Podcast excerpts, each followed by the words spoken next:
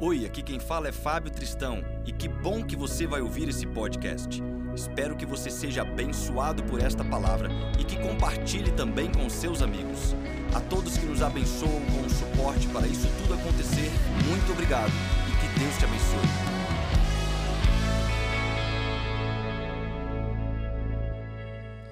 Bom, hoje, por ser o Dia dos Pais, eu gostaria muito de aproveitar a data de hoje para a gente refletir. Eu sei que muitos têm formas distintas de enxergar o dia de hoje. Muitas pessoas estão aqui hoje, tiveram a alegria e a oportunidade de se ajuntar com o seu pai, como eu mesmo tive, de almoçar com meu pai hoje. Um almoço que até a demora foi positiva, que a gente ficou mais tempo na mesa. O prato demorou, o restaurante cheio. Muitos tiveram condição de ligar para o seu pai que está longe.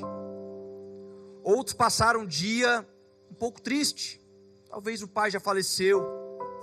E é um dia talvez que ela lembra né, da, das boas coisas que o pai deixou, a saudade, os bons ensinamentos, os bons ensinamentos, as boas lembranças.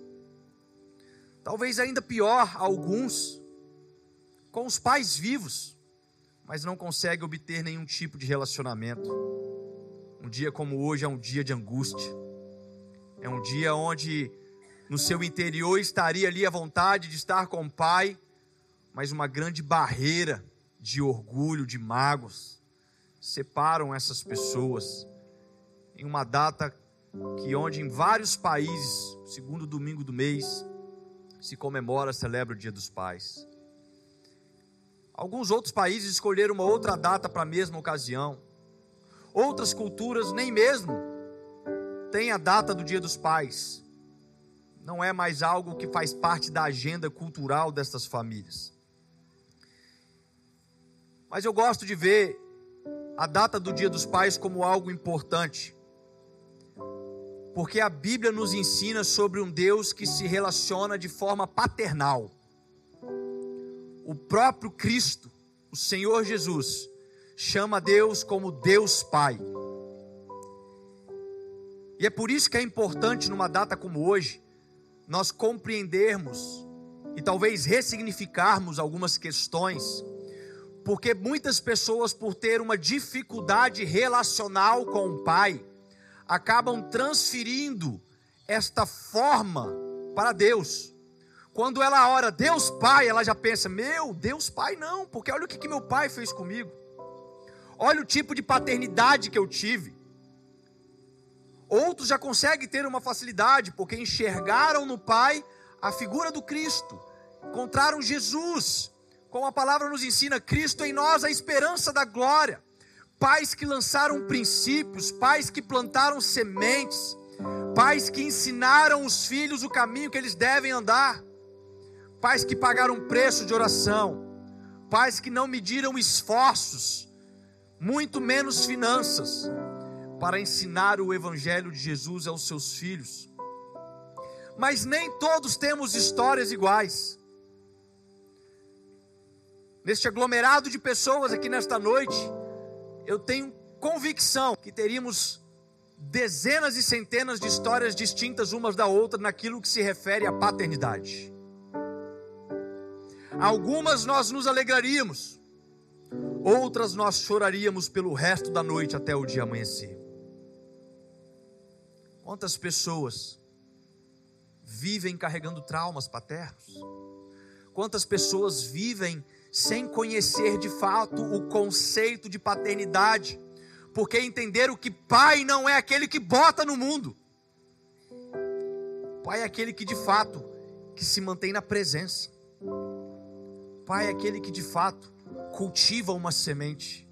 E quando eu falo de cultivar a semente, a palavra semente no grego é a palavra esperma, que para nós tem um significado totalmente propício. O pai que lança uma semente tem o dever de cultivar a semente. Muitos pais estão na sensação do prazer de lançar uma semente, mas não querem o dever de cultivar uma semente. E as pessoas vão se desenvolvendo com esta correlação de paternidade quando leem a Bíblia e conhecem agora sobre a história do Criador que se relaciona como nós, como pai e filhos. Quando deixamos de ser uma criatura e começamos a ser agora filhos adotivos de Deus, que nos escolhe. E eu quero ler o texto em 1 Pedro capítulo 1, verso 3 ao 5. O slide está pronto aí, Rafa? Na carta de 1 Pedro, no capítulo 1, no verso 3 ao verso 5, diz o seguinte: Bendito seja o Deus e Pai de nosso Senhor Jesus Cristo. Conforme a sua grande misericórdia, ele nos regenerou para uma esperança viva, por meio da ressurreição de Jesus Cristo dentre os mortos, para uma herança que jamais poderá perecer, macular-se ou perder o seu valor herança guardada nos céus para vocês, que mediante a fé são protegidos pelo poder de Deus até chegar à salvação prestes a ser revelada no último tempo.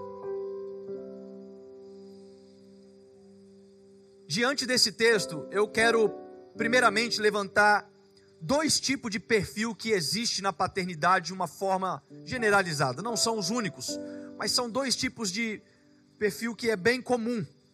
O primeiro é aquele que o pai ele tem uma relação paternal de orgulho.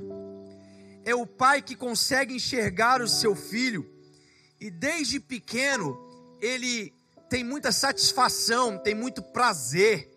Ele é aquele tipo de pai que o tempo inteiro gosta de falar do filho. Você viu meu filho? Conquistou mais tal coisa.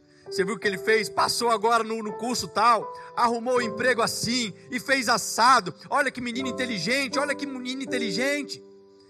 E o pai, ele tem aquele perfil positivo. Ele vai vendo o filho crescer e ele gosta de usufruir de cada momento da criança. Ele gosta de estar presente e não somente de dar presentes. Ele é o tipo de pai que gosta de ver a simplicidade de cada etapa da vida dos seus filhos. E esse tipo de pai é aquele que acaba transferindo uma excelente influência para o filho. O filho olha para o pai e ele começa a ter um espelho exemplar. Você pergunta para a criança: o que você vai ser quando você crescer? E ele vai querer ser exatamente aquilo que o pai é.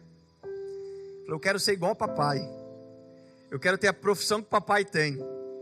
E muitas das vezes ele não faz isso somente porque é a única referência que ele tem, mas porque de fato a figura paterna enche o coração daquela criança, daquele jovem. E ela se desenvolve tendo o seu grande espelho, o seu grande herói, aquele que ensinou princípios, trouxe transformação mediante o caráter, corrigiu, exortou, admoestou, Mas em segundo lugar, nós temos um tipo de perfil negativo.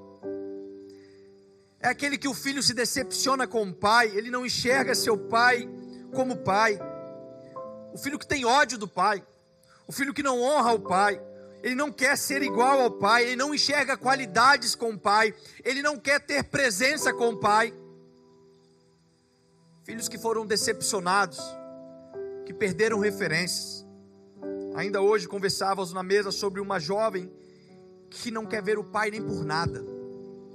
O homem que exercia tanta influência para as pessoas, mas para o próprio filho. O filho não quer saber de nada do pai. Corrompeu o vínculo. E eu penso que para ser pai é necessário ter um filho. Parece redundante, parece óbvio. Mas um pai só é pai quando ele tem o filho. E ter filho não significa aquele que tem a semente, aquele que fez um filho.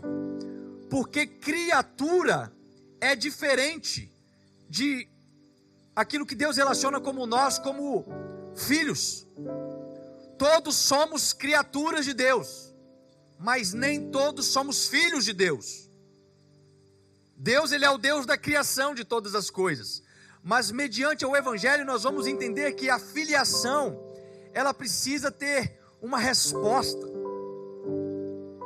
Então existem muitos pais que não conseguem exercer a sua paternidade porque não possuem os seus filhos. Foram genitores, mas não foram pais. Não conseguem relacionamento. E o sentido real da paternidade, de uma forma direta, é trazer significado, é trazer esperança para os filhos. Os valores que um pai precisa ensinar aos filhos é o valor do amor, é o valor da fé, é o valor da honra, é o valor da obediência. Estas são características que elas são primordiais na vida dos pais. Tem muitos pais que estão na expectativa de terceirizar os deveres paternos para a escola, para as igrejas. Isso é um erro gravíssimo. A escola não tem dever de exercer paternidade aos filhos. A igreja não tem dever de exercer paternidade aos filhos. O pastor não tem dever de exercer paternidade. Esse negócio de achar que pastor é pai, não é, irmãos. Há um só pai Há um só Senhor. Nas questões espirituais é Deus. Nas questões familiares é o seu pai biológico. Alguns têm o pai do coração, aquele que é filho adotivo, foi criado. Pessoas que não tiveram pais, ficaram órfãos, mas foram adotados, foram criados por um tio, foram criados por uns avós, e esses exerceram. São pessoas que têm a convicção: não, meu pai é aquele ali, ó. Ele me criou.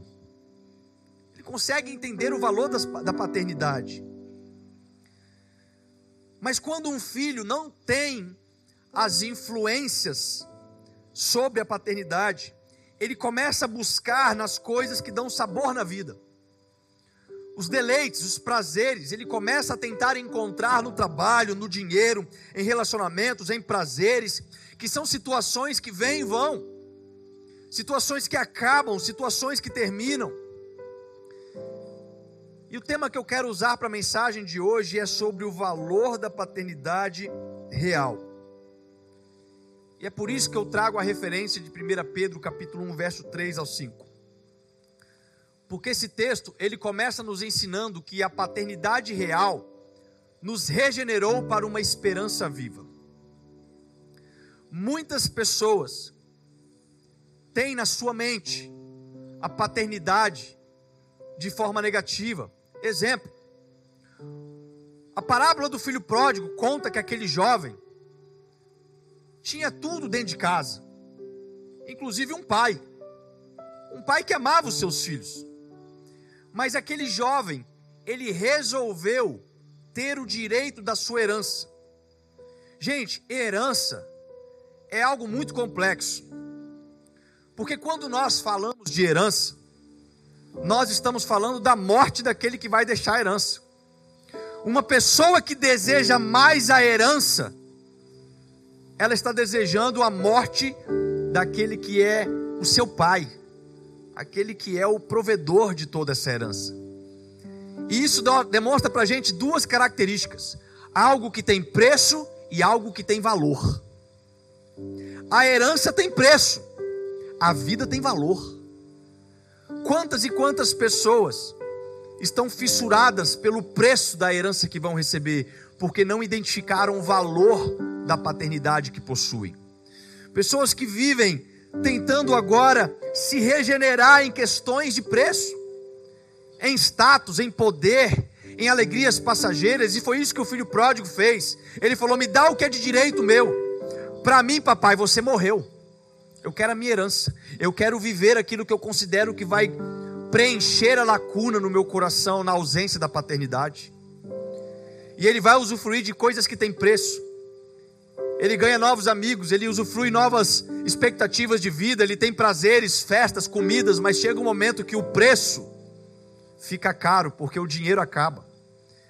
E quando o preço fica caro, ele se lembra de algo que tem valor e ele retorna para a casa do pai. Então, o significado da palavra regenerar, ela quer dizer que é reestabelecer aquilo que estava destruído, aquilo que estava arruinado, e tem pessoas que estavam vivendo sem um norte, porque tiveram ausência de paternidade, não tinham um pai, ou então possuem um pai que causou muita dor, não tinha esperança. Você fala assim, ó, dele eu não quero nada. Eu não quero nada. Ele pode deixar casa, fazenda, carro, eu não quero nada que é dele.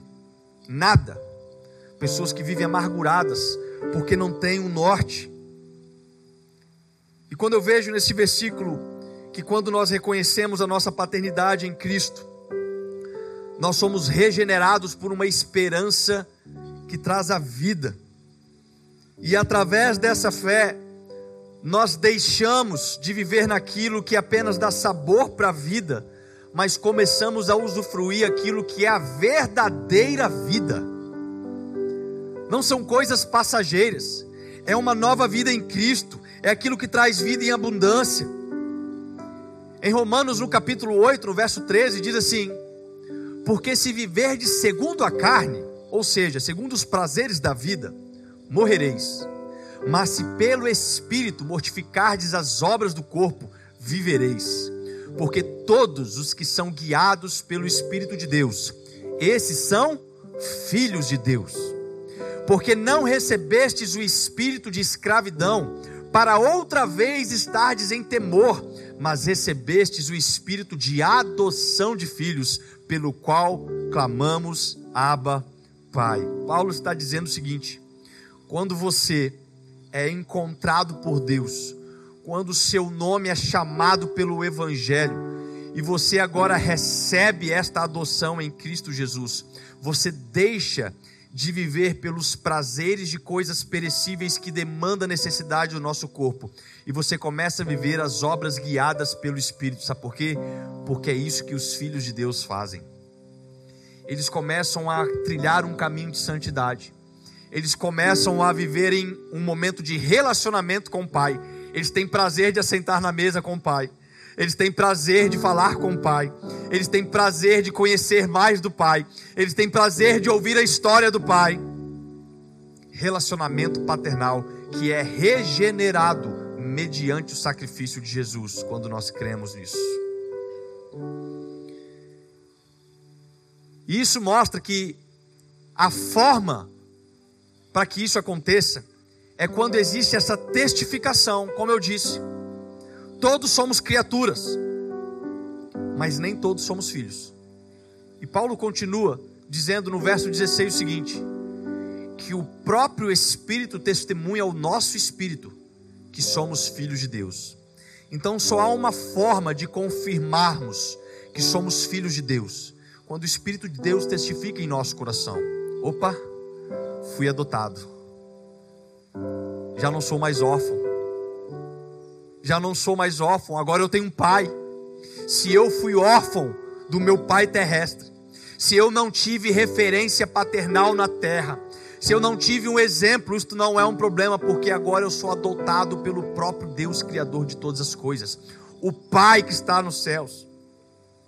Irmãos, isso é tão glorioso que quando Jesus ele vai ensinar os seus discípulos sobre oração, ele traz esse primeiro princípio como ponto principal da oração.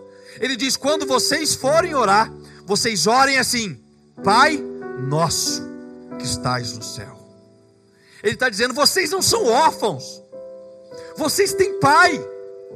Vocês têm alguém que cuida de vocês. Vocês têm alguém que está ensinando princípios. Vocês têm alguém que está deixando uma herança para vocês. Vocês têm alguém que está regenerando tudo aquilo que estava sem norte, sem rumo, desfeito, quebrado, opaco, Deus está regenerando tudo mediante a paternidade que nós temos em Cristo Jesus.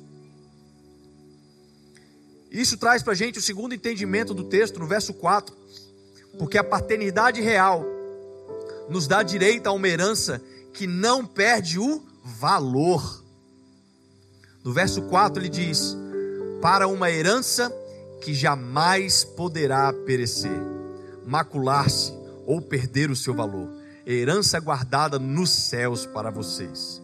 Esta semana eu ouvi um ditado que fazia uma analogia, fazia uma reflexão da seguinte forma: daqui a 150 anos, pessoas que nem conhecemos vão estar usufruindo dos bens que nós temos. Pessoas que talvez você nem vai ser lembrado, ainda que seja um parente, vai estar morando na sua casa, vai estar usando o seu carro, vai estar usando o dinheiro que você juntou, vai estar usando os prazeres que você adquiriu. Daqui a 150 anos, bem provável o seu porta-retrato não vai existir nem mesmo na prateleira dos seus familiares. Ou alguém aqui tem um retrato de alguém que nasceu 150 anos atrás?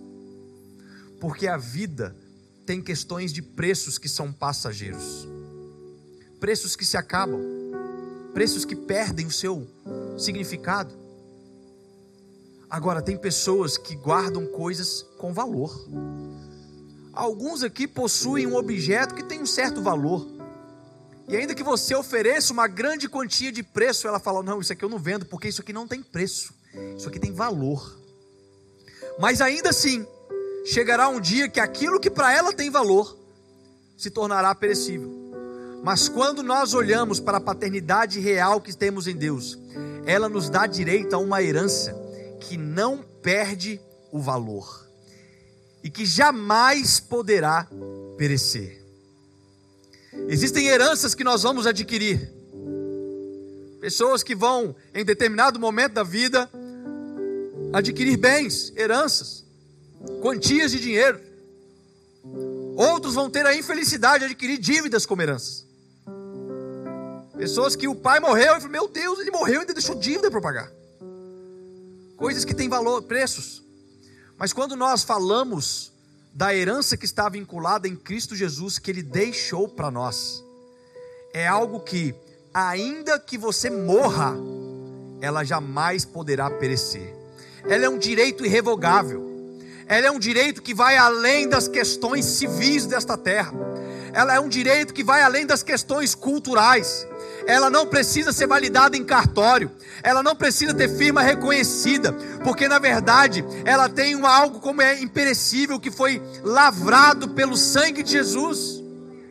Foi selado pelo sangue de Jesus citado em Efésios capítulo 1, versículo 13, que é o selo do Espírito Santo de Deus que agora habita em nós, o qual testifica com o nosso espírito que somos filhos. O que nos dá essa alegria de olhar para as coisas vindouras e compreender que ainda que no futuro eu não tenha casa, ainda que no futuro eu não tenha carro, ainda que no futuro eu não tenha dinheiro, ainda que no futuro eu perca os meus familiares, existe algo que jamais vai perecer comigo. Existe algo que é eterno e é o meu direito de ser filho de Deus. A vida eterna. Aquilo que ou que a traça ou ferrugem não corrói. Aquilo que não pode ser é, escondido, aquilo que jamais pode ser separado de mim. Porque Paulo vai dizer em Romanos: quem poderá me separar do amor de Deus? E no final do seu texto ele diz: nem a morte, poderá me separar do amor de Deus que está em Cristo Jesus. Então, um filho que reconhece a sua paternidade, ele começa agora a andar conforme aquilo que é prometido para ele. Ele começa a viver num perfil positivo de que Deus tem para nós.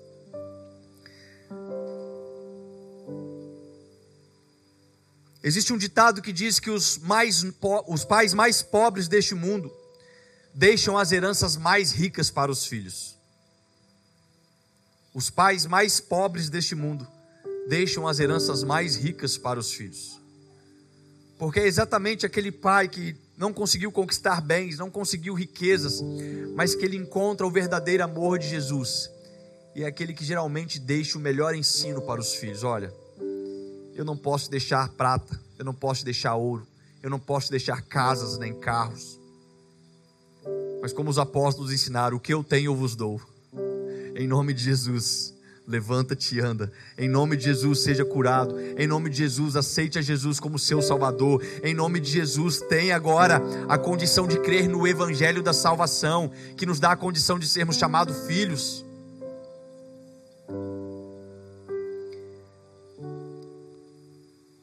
Em terceiro lugar, é que a paternidade real nos protege através do poder de Deus até o dia da nossa salvação. Ele diz no verso 5 que, mediante a fé, são protegidos pelo poder de Deus até chegar à salvação, prestes a ser revelado no último dia. Eu acredito que todas as pessoas no mundo, ainda que elas não creram em Jesus, mas todos nós, antes do momento da nossa morte, nos questionamos sobre o que vem depois. A morte é o dilema mais desconhecido da humanidade. A morte é aquilo que é igual para todos. Hebreus 9, 27 diz que ao homem está ordenado morrer uma só vez vindo depois o juízo. A morte é a única certeza que todos têm na vida. Todos nós temos certeza que vamos morrer. A não ser se Jesus voltar em tempo, se nós estivermos em vida, então nós seremos arrebatados para recebermos nossos corpos glorificados. Mas a convicção que nós temos é a morte. E a pergunta que a gente faz quando estamos próximo da morte a pergunta que muitos fazem quando vão chegando numa idade bem avançada é: o que, é depois disso? Para que valeu tudo que eu fiz? Quantas pessoas que após viver uma vida de tanto trabalho, de tanto labutar, de tantas dificuldades, chega num determinado momento da sua vida e ela pergunta: será que valeu tudo isso que eu fiz? Será que eu não deveria ter aproveitado mais os momentos simples? Será que eu não deveria ter usufruído mais do dinheiro que eu tanto juntei e acabei não usufruindo? Momentos que trariam bons, boas lembranças familiares. E essa pergunta sobre a morte, ela foi feita também na Bíblia.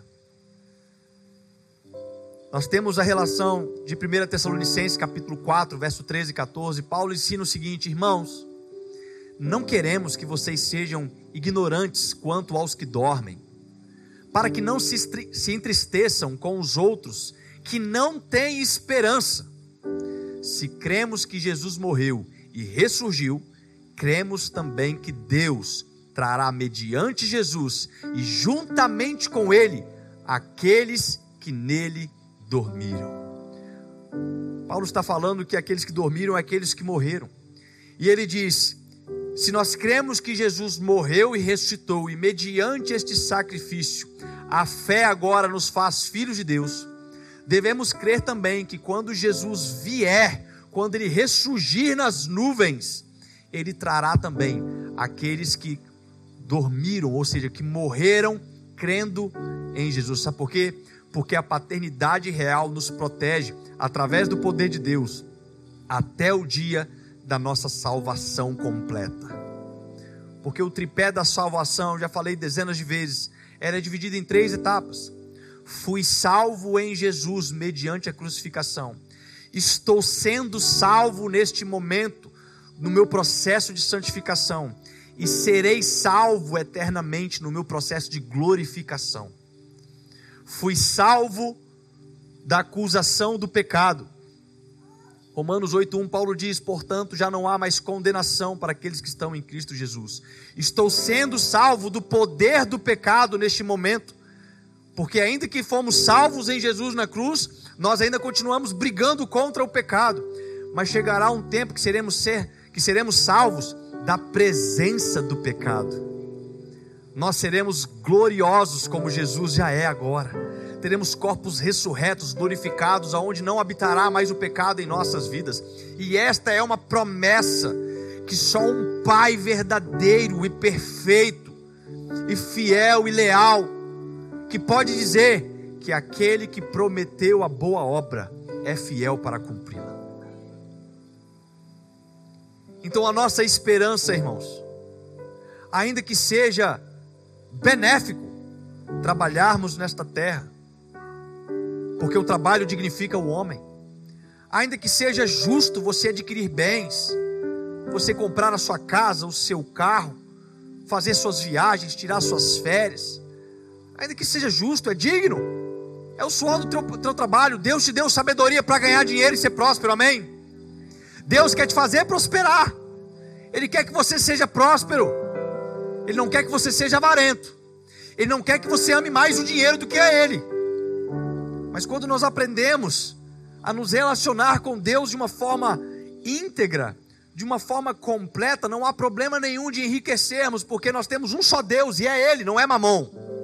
O dinheiro nos serve, mas ainda que a gente consiga adquirir todos os recursos possíveis nessa terra, só tem uma coisa que nós vamos levar como convicção na nossa eternidade, que é a nossa ressurreição em Cristo Jesus. A convicção de que a morte pode nos alcançar, mas ela jamais poderá nos vencer. Porque Cristo já venceu a morte. Como nós cantamos, a morte venceste, o véu ele rompeu e a tumba vazia agora está.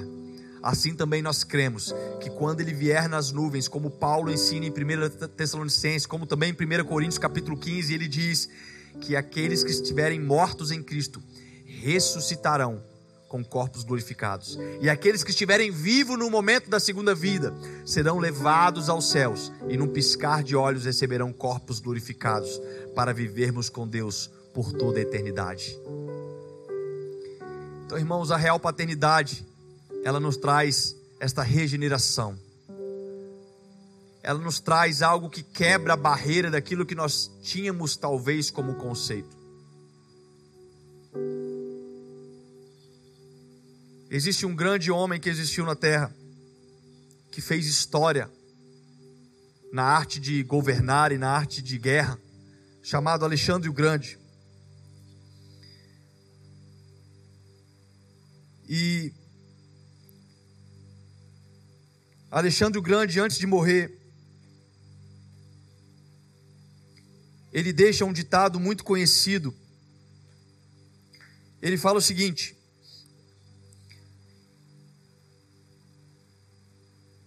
que ao morrer ele faz três pedidos, dizendo para os seus súditos que seu caixão fosse carregado pelos melhores médicos da época, que os tesouros que ele tinha fossem espalhados pelo caminho até o seu túmulo e que suas mãos ficassem para fora do caixão à vista de todos. E perguntaram para ele, mas qual o significado disso tudo? E ele respondeu: Eu quero que os melhores médicos carreguem o meu caixão para mostrar que eles não têm poder nenhum sobre a morte. Eu quero que o chão seja coberto pelos meus tesouros, para que todos possam ver que os bens materiais aqui conquistados, aqui também ficam. E eu quero que minhas mãos fiquem para fora do caixão, de modo que as pessoas possam ver que viemos com as mãos vazias e com as mãos vazias voltamos. E eu pensei nisso. É um belo ditado mas só para quem não é filho de Deus. Porque para quem é filho de Deus, o ditado muda. Nós cristãos que reconhecemos a nossa paternidade em Cristo Jesus, a gente pode dizer o seguinte: não, não, não, não, não se preocupe, porque o meu pai já venceu a morte e ele tem a chave da vitória da morte nas mãos dele. Os meus tesouros, eles não são estes os quais o preço nesta terra fazem perder o seu preço com o decorrer do tempo. E as minhas mãos são agora as mãos santas, mãos de alguém que está, que está se ataviando como uma noiva perfeita, mãos limpas e um coração puro, que vai poder subir ao Monte Santo do Senhor. Esta é a esperança que nós temos em Jesus nada da nossa fé está vinculada com as coisas desta terra. Nada. Toda a nossa esperança em Jesus, ela tem o seu ápice nas coisas vindouras, no glorioso dia do Senhor. O próprio Paulo vai dizer que aqueles que têm a fé somente para as coisas desta terra é digno de compaixão, mas nós não somos dignos de compaixão, porque a nossa fé é num Pai eterno, é o Pai das luzes, é o Pai que está sobre todos, em todos e por todos nós. É o Pai que deu o próprio Filho para ter agora uma família de filhos adotivos. Aqueles que eram antes criaturas, mas agora passam a ser filhos de Deus, que seguem os teus caminhos, que vivem mediante ao processo de vida com Jesus.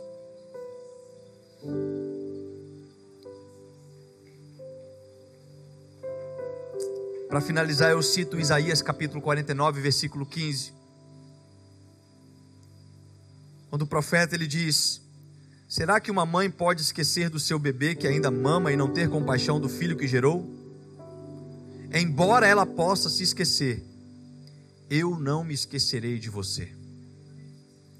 Deus está trazendo de uma forma agora materna a simbologia de uma mãe, aquela que carrega no seu ventre por nove meses, aquela que sofre as dores do parto, aquela que em qualquer momento estaria disposta a entregar a vida por, pelos seus filhos. E a palavra diz, pela boca do profeta, Deus manifestando ao povo: será que uma mãe poderia esquecer o filho? E ele afirma: ainda que ela possa se esquecer, mediante a tudo que ela viveu, mediante a toda a sua conexão com a criança, ainda que ela se esqueça, eu jamais me esquecerei de você. Sabe o que isso quer dizer, meu irmão? Que não há nada que você possa fazer para que Deus te ame mais mas também não há nada que você possa fazer para que Ele te ame menos. Ele já entregou Jesus, Ele já mostrou a real, o real valor do amor dele por você. Ele já te escolheu, Ele quer relacionamento paternal contigo. Se você não teve um bom exemplo paterno na sua vida física terrestre, Ele quer te mostrar que existe paternidade em Deus, que você pode viver com direito a uma herança eterna que você pode usufruir do relacionamento paternal, que ele pode regenerar o norte dos seus conceitos sobre família. Que Deus abençoe a todos nós. E que nesta data tão especial, todos nós que somos pais, que já recebemos oração aqui, possamos compreender o nosso real chamado de paternidade mas que todos nós que somos filhos, principalmente aqueles que ainda têm o privilégio de ter os seus pais vivos, possam usufruir dos benefícios da paternidade física, mas principalmente da paternidade em Deus. Não é o seu pai quem vai editar o seu relacionamento com Deus, mas é Jesus Cristo quem vai editar. Não é o que o seu pai fez com você que vai ditar o seu relacionamento com Deus, mas é o que Jesus fez na cruz que vai ditar o seu relacionamento com Deus. Não são as dores que o seu pai e sua mãe teve por você que vai ditar o que você vai viver em Cristo, mas são as dores que Jesus sentiu na cruz que vai fazer a sua experiência ser eterna com Deus. Existe uma paternidade real para nós. Que Deus nos abençoe.